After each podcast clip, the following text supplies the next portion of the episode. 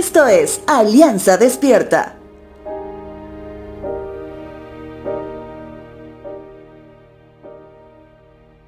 En la primera carta del apóstol Pablo a los tesalonicenses, él les expresa en el capítulo 4 cómo es que debían vivir agradando a Dios.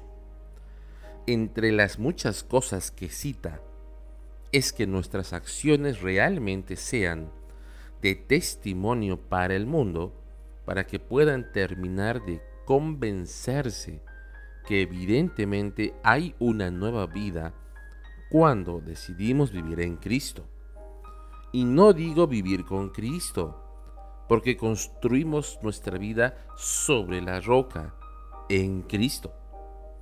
De pronto los creyentes de Tesalónica no lo habían hecho tan mal hasta ahí, ya que Pablo afirma que todas las acciones de su comportamiento habían agradado a Dios.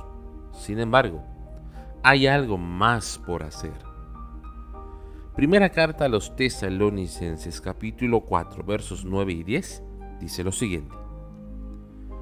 No hace falta que les escriba acerca del amor que debe existir entre los miembros de la iglesia, pues Dios mismo les ha enseñado a amarse unos a otros.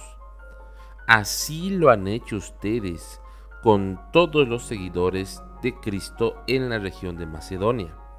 Les rogamos, entonces, que se amen más y más. El apóstol Pablo dice, y con énfasis doble, ámense más y más. No solamente dice mantengan el amor que tienen hasta ahí, no dice solamente ámense un poco más, sino dice ámense más y más. Sé que la palabra amor o amar, que no está aplicada entre una pareja, de pronto te resulta algo incómodo.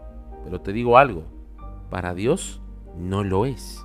Es más, Él desea que de tus propios labios le digas, Padre, te amo y que ese amor trascienda del papel o de la red social y que puedas decirle con acciones y si puedes con palabras a tus hermanos de la iglesia, te amo más y más.